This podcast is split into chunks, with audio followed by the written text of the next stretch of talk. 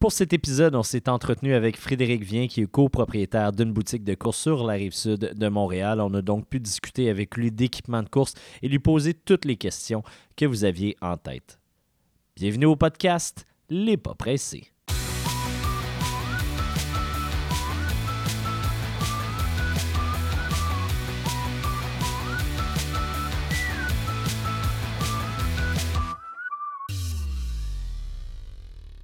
Salut Frédéric, un gros merci d'être avec nous. Comment ça va? Ça va bien, merci. Merci pour l'invitation. Salut Sam, content d'être là pour un autre épisode. Très content aussi. Euh, merci Frédéric d'être avec nous. Euh, je pense que ça va être très intéressant de parler d'équipement avec toi. Dans un premier temps, je vais juste préciser que le but, c'est pas de faire un placement de produits ici, mais vraiment de voir la réalité des boutiques de course actuellement, puis surtout de détailler sur l'équipement de course. Et on a jugé que Frédéric était un excellent, euh, un excellent invité pour ça. Euh, Frédéric, tu es toi-même un très bon coureur. Euh, félicitations d'ailleurs pour ton dernier marathon euh, à Toronto le 15 octobre dernier. tu as fait un record personnel, je crois. donc, bravo pour ça. ça vient d'où cet intérêt-là pour la course? Depuis quand tu es dans le monde de la course? Ben, en fait, euh, ça vient de, de, loin, ça vient du, du secondaire, un prof, euh, un prof d'éduc, euh, vous êtes bien placé pour le, pour le savoir, qui, qui nous faisait courir un peu plus que certains autres profs. Puis en fait, ça a semé la première graine à ce moment-là. En fait, je me posais la question pourquoi moi j'aime ça quand personne aime ça, ou tout le monde, tout le monde est en train de se plaindre qu'on est en train de courir, puis ça a pris quand même un, certain moment avant que je m'avoue que, j'aime ça, puis que ça me donne le goût de continuer un petit peu plus d'explorer euh, d'explorer ça. Ça a fait en sorte que j'ai pas eu euh, j'ai pas eu nécessairement de, carrière de coureur euh, au cégep ou à l'université. Ça a vraiment été en parallèle à ça, en parallèle à d'autres sports aussi. Puis ça a vraiment grandi après après mon cégep, en fait, puis avec, avec l'arrivée de la boutique euh, en 2012, où là, j'ai vraiment embarqué à fond, puis là, ben, c'était euh, des lectures de blogs dans ce temps-là, des livres, etc. Puis euh, j'ai sauté dedans à pieds joints, puis j'ai fait des petites bifurcations vers le triathlon, vers l'ultramarathon aussi, j'en ai fait quand même plusieurs pour finalement me recentrer un petit peu plus dernièrement dans les dernières années sur la course sur route, euh, sur le marathon dans les trois dernières années, je dirais. Là, ça a été vraiment là où je me suis un petit peu plus concentré. Justement, tu disais que tu as commencé à travailler pour euh, Maison de la course en 2012 et si je ne me trompe pas, tu es copropriétaire depuis 2016. Exactement. En fait, euh, j'ai commencé à courir avec la gang en 2012, comme employé en 2013, puis comme actionnaire en 2016, exact. Puis comment ça s'est passé justement cette transition-là? C'est par ton intérêt de, d'en prendre plus sur la course que tu as décidé de devenir partenaire euh, avec Maison de la course? 100% En fait, euh, j'avais commencé comme emploi, euh, c'était un retour aux études pour moi à l'université. Puis j'ai commencé à travailler à, la boutique comme emploi à temps partiel, mais ça prenait quand même une bonne partie aussi de mon agenda. J'étais assez organisé à l'université, fait que j'ai réussi à faire comme un, 32 heures à la boutique, puis, euh, puis mon, euh, mon bac en parallèle. fait que je segmentais vraiment ma semaine en deux. J'avais, euh, j'avais trois jours et demi d'université, puis trois jours et demi à la boutique. Puis pour moi, c'était à 100% à l'université. Puis après c'était un switch complet, 100% à la boutique. Puis, puis j'ai navigué comme ça là, durant mes trois années universitaires. Puis, puis c'est, en fait, c'est à la fin, dans ma dernière session universitaire, où là, j'ai dit, ah, ben, je fais le saut, puis après l'université, j'embarque, puis euh, j'ai le goût de, m'associer puis de, faire continuer à grandir l'entreprise, en fait. Puis de, votre point de vue, comme détaillant, ça se porte comment la course à pied dans les dernières années? On, peut se dire euh, post-pandémie? Ça se passe bien. Euh, en fait, la pandémie a amené beaucoup de, nouveaux coureurs. des nouveaux coureurs aussi qui n'ont pas nécessairement les mêmes objectifs. C'était des gens qui étaient dans les gyms, c'était des gens qui faisaient d'autres sports, puis en fait, que pour un moment, il n'y avait, il y avait que ça qu'ils pouvaient faire. Donc, ils sortaient dehors, ils allaient courir, ils allaient marcher. Euh, cette vague-là, il y en a certains qui ont, voulu, qui ont voulu faire des événements, il y en a qui ne sont pas intéressés par les événements. Euh, c'est une, une, clientèle qui, qui est intéressée pour différentes raisons. Je ne veux pas dire, mettons, pour les bonnes raisons, mais vraiment pour se garder en forme. des fois, c'est des gens aussi qui étaient en télétravail, qui ont qui partent sur l'heure du midi, qui vont faire des 30 minutes. Fait qu'ils ont moins l'objectif événement comme, comme focus principal, je dirais. Ça, ça a été quand même euh, un, petit changement parce qu'on l'a vu beaucoup avec le triathlon, on l'a vu avec les ultramarathons aussi. Des fois, des gens qui se mettaient des immenses objectifs. Euh, je veux faire mon premier Ironman, puis là, ben, ils embarquaient dans des trucs comme ça. Puis ça, c'est dur de, c'est dur de garder le, de garder le focus. Puis c'est aussi dur de rester motivé, je trouve, au fil des, des années quand tu te mets un défi qui est tellement, tellement, tellement incroyablement difficile qu'une fois qu'il est, une fois qu'il est complété, ben après ça, qu'est-ce qui va te motiver, tu sais?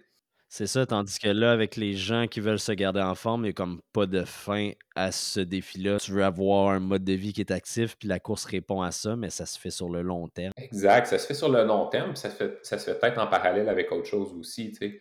Ça se fait peut-être en parallèle avec un cours de yoga, avec, euh, tu sais, peu importe, là avec un peu de vélo l'été, euh, du ski de fond l'hiver, tu sais, puis c'est peut-être plus, euh, plus global aussi. Tout ça pour dire que la, course va bien en ce moment. Là. Il y a eu une, une petite vague avec la pandémie. Ben, tant mieux. content de savoir que la, la, course se porte bien. Euh, on va entrer un peu plus dans le, vif du sujet. Là, on va parler un peu plus de l'équipement en course à pied. justement, si on parle d'un débutant, donc quelqu'un qui commence à courir, c'est quoi l'équipement essentiel? Ben, pas, je dirais pas essentiel parce que je pense qu'à mis à part une paire de chaussures, je pense pas qu'il y ait quelque chose qui soit essentiel pour courir, mais c'est quoi les incontournables? Quelqu'un qui débute, qui veut s'équiper un petit peu, qu'est-ce que tu conseilles d'avoir en premier? Ben, en fait, c'est important de, le mentionner. les chaussures, ça reste que c'est la raison pour laquelle les gens vont, franchir la porte pour la première fois, mettons, dans une boutique spécialisée. C'est règle générale pour les chaussures.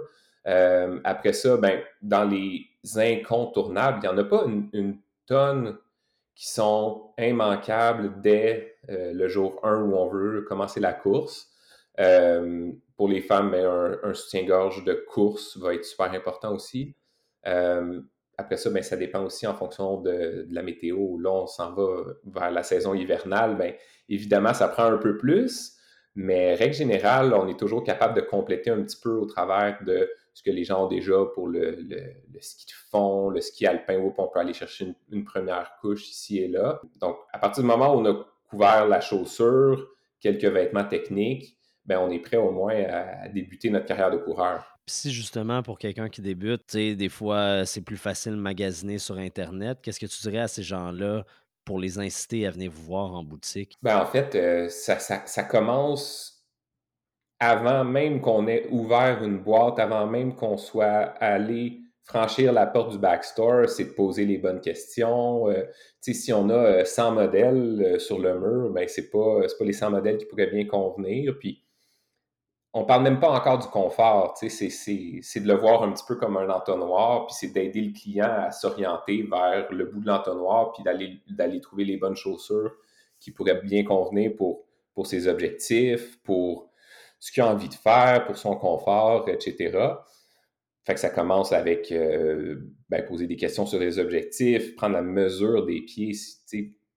Si vous saviez à quel point juste prendre la mesure puis d'avoir la bonne grandeur de chaussure peut faire toute la différence, puis, puis ça, on, le voit vraiment, vraiment beaucoup. les, les gens, nous, on mesure systématiquement les pieds parce que si on fait juste demander la pointure, bon, Évidemment, ce n'est pas le cas pour quelqu'un qui vient renouveler une 18e paire du même modèle. Mais euh, si on demande aux, gens leur grandeur de chaussures, systématiquement, ils nous disent tout le temps trop petit. Puis, euh, là, 80% ah, du temps, ils nous disent trop petit. Fait qu'on prend le temps de bien mesurer, on tient compte de la largeur aussi. On a la chance d'avoir de plus en plus d'offres de, largeur dans les, dans les chaussures. des gens qui ont des pieds un peu forts, ben, ça, ça, change leur vie des fois. Ils ont les pieds qui engourdissent et tout. On vient juste chercher un peu plus de largeur, puis, euh, on, règle leurs problèmes comme ça. Puis, ben, on s'assure que la chaussure leur convient bien aussi. Donc, dans, l'essai aussi, on, les accompagne au, fil de l'essai. Tu disais, les types de chaussures, puis il y en a beaucoup des types de chaussures. Là. Il, y a, des trainers, il y a des souliers plus coussinés, moins coussinés, des souliers pour des intervalles courts, des intervalles longs. C'est un petit peu difficile de se retrouver là-dedans. Est-ce que tu peux faire un portrait global, disons, des grosses catégories de, chaussures? Règle générale, on a le client qui vient pour sa première paire de chaussures, ben là, on va aller vers quelque chose de polyvalent. Fait ce qu'on entend par là, c'est ben, quelque chose dans lequel il va être confortable, euh, une chaussure qui ne sera pas nécessairement axée trop sur la performance, qui, à défaut de perdre un petit peu en durabilité et tout. Fait on a, on a la grande catégorie, je dirais, des chaussures un peu plus classiques, des chaussures de confort, euh, plus ou moins structurées, plus ou moins stables, si on reste quand même dans les grandes lignes. Ensuite, ben, on a toute la catégorie des chaussures un petit peu plus performantes, où là, le focus va être un peu plus sur la légèreté, sur le dynamisme. C'est là où on va voir un petit peu les nouvelles mousses, les nouvelles tendances de ce côté-là. On a la, nouvelle catégorie, je dirais, qui, euh, qui a explosé dans les dernières années avec l'apparition des plaques de carbone, où là, ben, même chose, il y en a de tous les goûts, des chaussures qui sont euh, extrêmement légères, mais qui gardent quand même un certain amorti, euh, où là, ben, règle générale, ce ne sera pas la seule paire de chaussures euh, du coureur. Donc, règle générale, ce n'est pas la, première paire qu'il va acheter. Après ça, ben, on a toute la catégorie de course en sentier. Même chose, en course en sentier, ben là, on a, de tout. On a du super léger pour du un peu plus court, un peu plus rapide. On a du plus coussiné pour les ultramarathons. Euh, puis la catégorie des chaussures d'hiver, où là aussi, on a une grande, grande, grande euh, sélection de chaussures qui vont être euh, imperméables, donc qui gardent un petit peu plus la chaleur l'hiver, qui, qui gardent les pieds au sec aussi là, quand, quand, tout est mouillé, puis quand tout fond au printemps.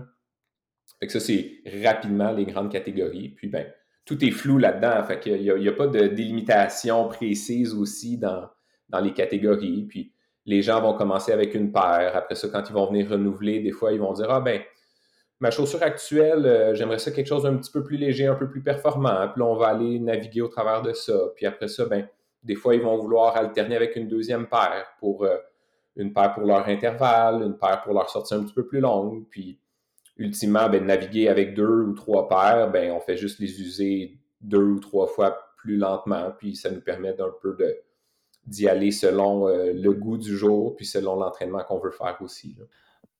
Euh, corrige-moi si je me trompe, mais j'ai l'impression, quand je rentre dans une boutique de course maintenant, qu'il y a pratiquement que des souliers maximalistes. Euh, il y a une grosse mode de minimaliste il y a quelques années, puis on, dirait qu'on les voit plus, ces souliers-là, sur, sur les tablettes. Ils sont passés où, les souliers minimalistes? Ils sont à 80, ben, j'ai pas les statistiques exactes, là, sont presque toutes disparues. Ça a été une vague immense, les chaussures minimalistes. Il en reste, on en a encore. Il y a quelques compagnies qui continuent d'en faire, euh, entre autres Merrell. si on veut quelque chose de vraiment peu minimaliste, qui, est, juste une, semelle en dessous du pied, ça existe encore, mais c'est extrêmement moins répandu qu'il y a 10 ans, en fait. La, chaussure un petit peu plus coussinée, un petit peu plus maximaliste, on la voit un peu plus, effectivement, surtout avec les nouvelles mousses, parce qu'on est capable d'avoir de quoi qui est tout aussi léger ou presque, mais avec un peu plus de confort. Mais effectivement, en ce moment, la tendance du marché, c'est sur l'amorti puis le confort beaucoup, beaucoup. Quand on, quand on, cherche bien, on réussit quand même toujours à avoir une belle sélection de chaussures un petit peu plus fermes puis un peu plus près du sol pour les gens qui veulent encore ce, ce feeling-là. Pour un, un, coureur qui fait un peu plus de volume, là, qui court beaucoup, est-ce que ça serait bon de faire une rotation de ses chaussures, de ne pas tout, le temps mettre les mêmes souliers pour courir?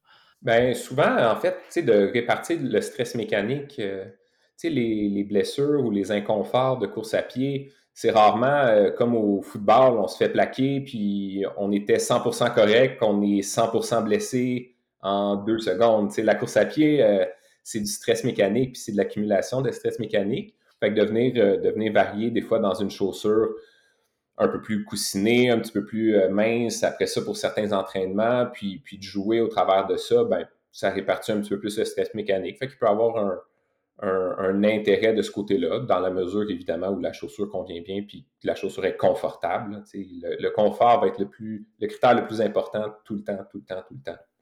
On dit justement que les chaussures ont une durée de vie de 600 à 800 km Donc, pour un coureur, mettons, qui court 50 km par semaine, ça veut dire une paire de chaussures aux 3-4 mois. Un coureur comme Sam, par exemple, qui court une centaine, puis il y en a beaucoup, c'est une chaussure aux deux mois. Est-ce que cette recommandation-là est vraie? Mettons, il y a beaucoup, beaucoup, beaucoup de chaussures que, nous, on, va dire autour d'un 7-800.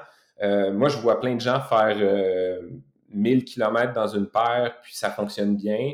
Puis je vois des gens aussi faire 500 euh, km dans une paire, puis c'est dû à être changé. Moi je, pense que les kilomètres, c'est une façon de le calculer, mais ça ne tient pas en compte la technique de course, ça ne tient pas en compte ben, juste le, poids du coureur. il y a plein, plein, de facteurs aussi si c'est une chaussure qu'on utilise euh, juste pour faire des intervalles de vitesse, euh, des gros tempos, puis que les 600 km dans lesquels on, a couru, c'était 600 km de, de grosse vitesse versus 600 km de petits jogs un peu plus relax, ben, je pense pas que ça, vienne mettre aussi la même mesure dedans. Puis, ben, il y a des chaussures qui sont tout simplement pas faites pour, être durables. Puis on le voit avec les chaussures avec les plaques de carbone, euh, les chaussures vraiment de, compétition. Là, on parle, pour certains modèles, euh, c'est 300-400 km de durée de vie. Puis, euh, puis souvent, ce pas les modèles les moins chers non plus. Comment tu détermines, sinon, autre que par le kilométrage, qu'une chaussure n'a plus de durée de vie utile? Ben, des, fois, des fois, la chaussure se déforme. des fois, elle va être toute écrasée aussi. C'est pas dit des fois qu'on n'est pas dû pour changer, mais que la chaussure n'a pas encore quelques kilomètres dans le corps. Des fois, euh, on, parlait du coureur qui fait 50 km avec, ben, la chaussure est peut-être plus vraiment bonne pour 50 km à toutes les semaines pour les prochaines semaines, mais peut-être que si on incorpore une nouvelle, ben, peut faire euh, deux petits jogs de 5-7 km encore pour deux mois, peut-être, tu puis on était capable de passer de 800 à 900 ou 950 km ultimement de durée de vie, mais en l'ayant étiré un petit peu plus sur des petites sorties euh, un peu plus relaxes. Je pense que ça fait partie un peu de l'essai-erreur. Puis, dans le doute de changer un peu tôt, mais de la garder dans la rotation, ben, comme ça, on ne se trompe pas, puis on est sûr de on est sûr de ne pas faire d'erreur, puis on est sûr d'être capable de l'emmener vraiment à sa fin de vie utile de toute façon. Là. Ouais, c'est ça. Ça permet de maximiser puis euh, de faire une transition aussi avec les autres pages, je suppose, là, en, la gardant. En plus. Donc, euh, j'imagine que vous constatez là, en boutique un grand engouement pour les fameuses euh, plaques carbone, donc les, chaussures à plaques carbone. Est-ce que c'est aussi populaire que, les détaillants nous font croire? Est-ce qu'il y a beaucoup de monde qui achète ça ou c'est vraiment plus réservé aux coureurs élites? en fait, probablement moins que vous pouvez penser que la popularité, je veux dire, est probablement plus pour tout le monde que vous pouvez penser. Je m'explique. En fait, tout le monde a envie d'essayer ça. Tout le monde a envie d'avoir une chaussure plus fun. C'est agréable, c'est un feeling qui est différent. Euh, les gens comprennent aussi que ce n'est pas une chaussure qu'on porte euh, pour tous ces entraînements puis à, toutes les sauces. Euh, mais ça reste quand même statistiquement, je n'ai pas les statistiques proches, de, proches de moi, mais c'est n'est pas la majorité des chaussures qu'on vend, vraiment, vraiment, vraiment pas.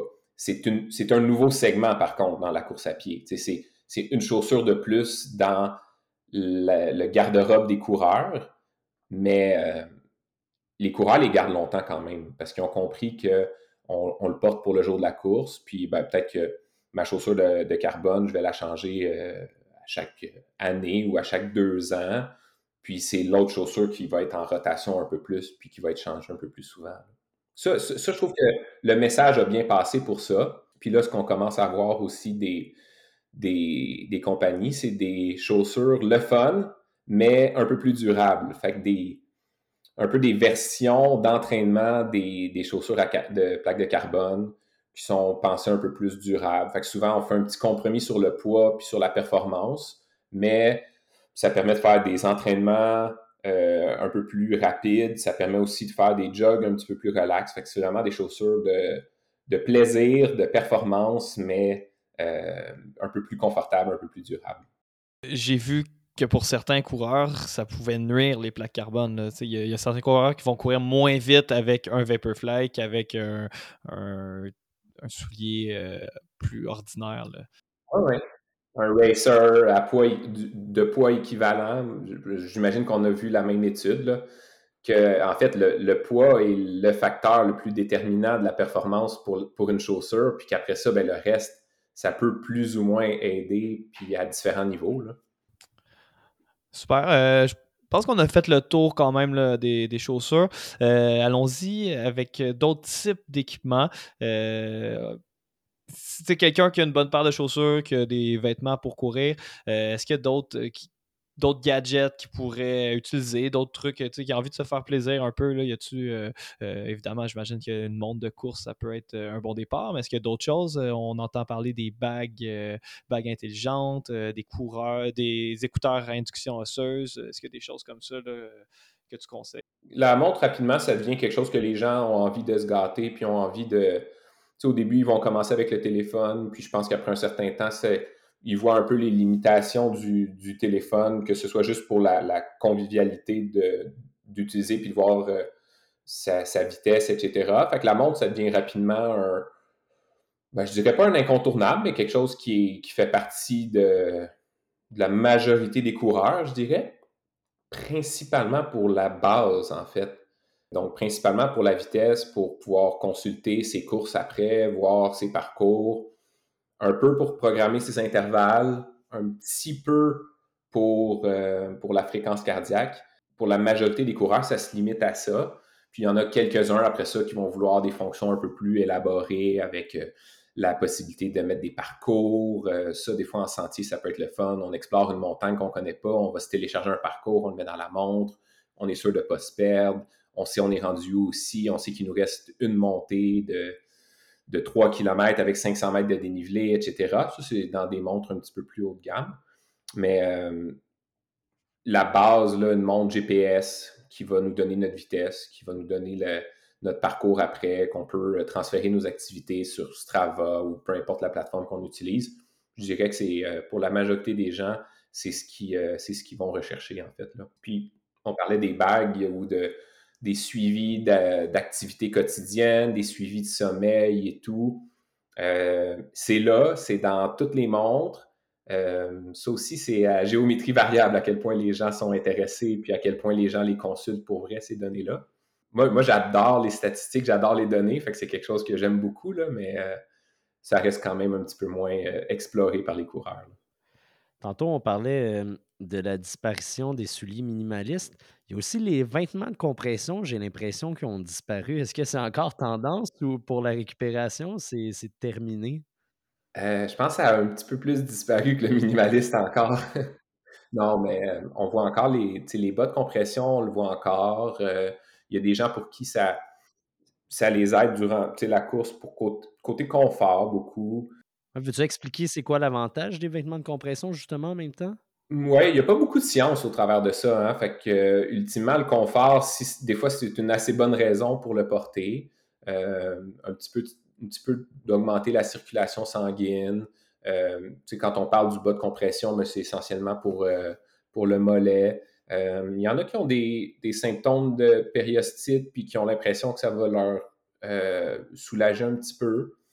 les vêtements de compression en tant que tels, je pense que ça n'a jamais réussi à vraiment beaucoup s'implanter non plus euh, au, Québec. On le voyait un peu plus en Europe. On le voit beaucoup en, course de trail en Europe pour réduire le, frottement avec le mouvement. Tu sais, quand on sait qu'on part pour 24, 30 euh, heures, puis qu'on va passer au travers de journées plus chaudes avec l'humidité, la transpiration et tout, ben, d'avoir quelque chose euh, qui, va, qui va limiter le frottement, ben, ça, peut être, ça peut être pertinent.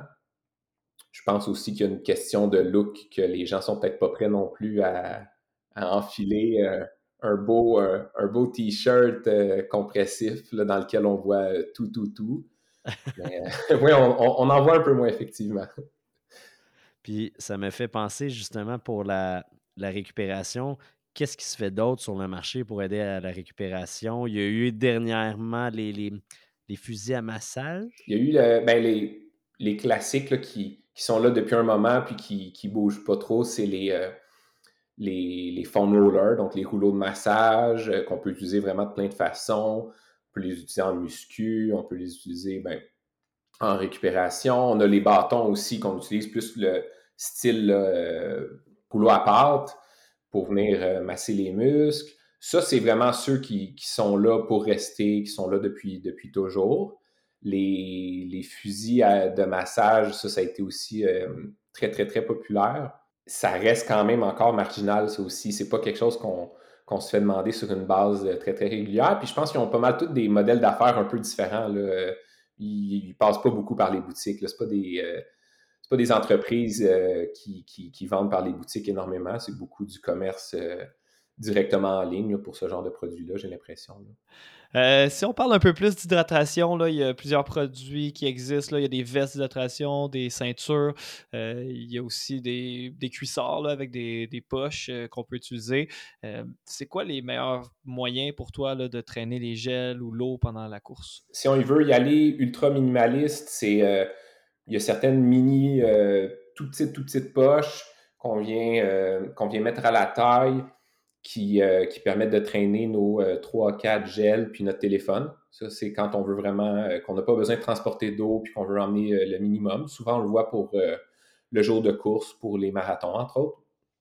Après ça, la, ceinture avec les bouteilles autour de la taille, c'est encore présent. Les gens aiment encore ces produits-là, mais ils ont tendance un petit peu plus là, à délaisser la ceinture pour, pour la veste d'hydratation un petit peu plus.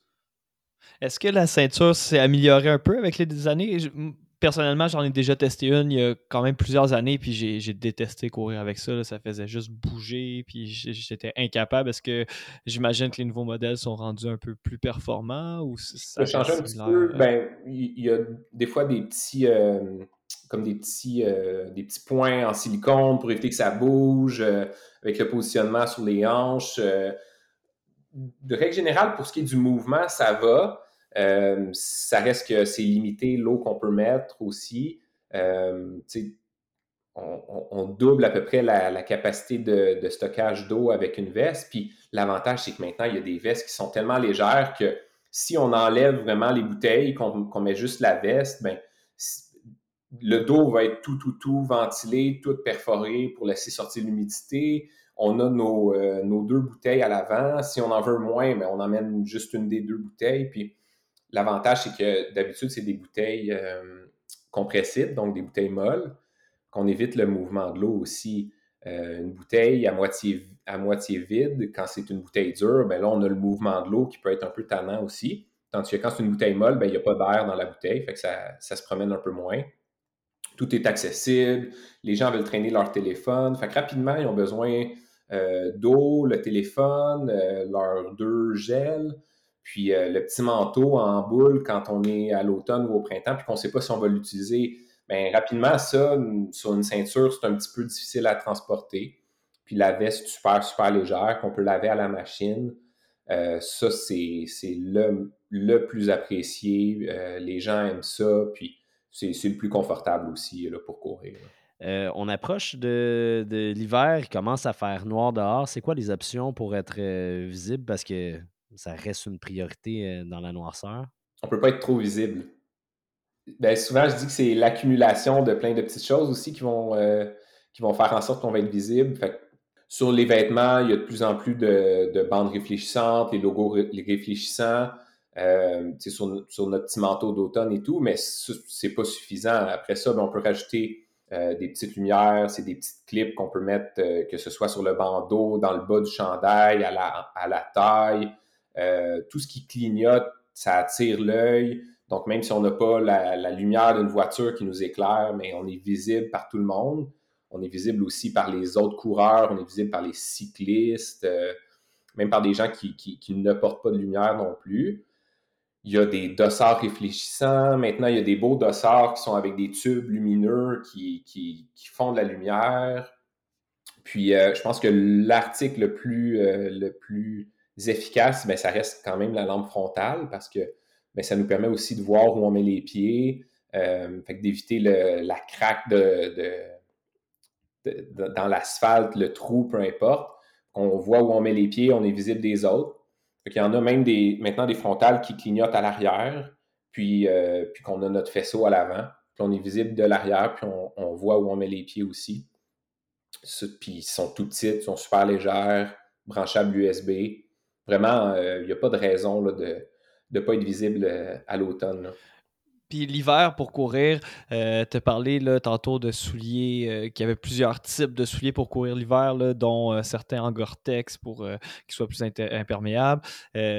Est-ce que c'est préférable d'avoir des souliers plus style de, trail avec des crampons ou juste une, paire de souliers régulière? Puis je sais qu'on peut ajouter là, des, crampons en métal aussi. La chaussure avec un peu plus de crampons, mais ben, ce que ça va permettre, c'est le, mélange neige, asphalte, euh, des fois euh, neige tapée aussi, de pistes cyclables, ben, ça va nous permettre d'être polyvalent sur un peu tout ça. C'est sûr qu'un gros crampon de trail, si on sort euh, en plein mois de janvier puis qu'on court 100% sur l'asphalte, ben, ça colle un peu plus, c'est peut-être un petit peu moins confortable. Par contre, ben, vu qu'il fait froid, ben, c'est comme un peu le principe du, pneu de voiture. Le, pneu d'hiver qui est plus cramponné, il va quand même être un peu plus confortable que s'il fait 30 degrés, le, crampon va avoir tendance à s'user un peu plus rapidement. Un gros crampon de trail euh, sur une, belle asphalte euh, d'été. Puis le, petit crampon qu'on ajoute en dessous, ben ça, c'est super efficace quand il y a de la glace. Tandis qu'un crampon de juste un crampon de trail caoutchouc, euh, ça reste que sur une belle plaque de glace vive, ça va glisser quand même. côté sécurité, ça reste que le petit crampon à 25 qu'on met en dessous, en dessous de la chaussure, c'est le plus efficace pour éviter de tomber. Sauf si on va dans des chaussures avec des petits crampons de métal intégrés. Là, ça, ça existe aussi. Euh, mais vraiment, le, petit pic de métal, quand, c'est verglacé, euh, c'est un incontournable pour l'hiver. Euh, génial. Donc, je pense que euh, ça fait le tour là, quand même, euh, un bon tour d'horizon de tout l'équipement en course à pied. ce que je retiens le plus, c'est que tu, ben, tu semblais dire que l'essentiel, c'est la paire de chaussures tout le reste d'équipement, c'est pas euh, essentiel nécessairement pour courir. Donc, euh, ça peut coûter très cher courir, mais ça peut aussi être très accessible pour tout le monde. Euh, reste que si on a envie de se gâter, là, Noël s'en vient. Donc, il y a quand même plusieurs belles options d'items de, course qu'on peut se procurer pour ceux qui veulent se, gâter un peu. Mais il n'y a rien d'obligatoire là-dedans. C'est vraiment l'important, c'est d'avoir d'être bien chaussé. Après ça, ben, c'est pour se faire plaisir. avec un, mauvais chandail, on se blesse pas. contrairement avec, avec une mauvaise chaussure ou une chaussure qui est trop usée, ben là, ça peut devenir embêtant. Avec un mauvais chandail, au pire, on, va juste être un peu moins confortable, mais on peut pas, on peut pas se retrouver chez le physio ou chez l'ostéo. Eh bien, Frédéric, euh, un énorme merci d'avoir pris euh, presque une heure avec nous pour, euh, pour nous parler d'équipement. C'est super apprécié. Merci beaucoup. Merci à vous. Ben, merci, puis bon entraînement cet hiver. Vous autres aussi, bonne course.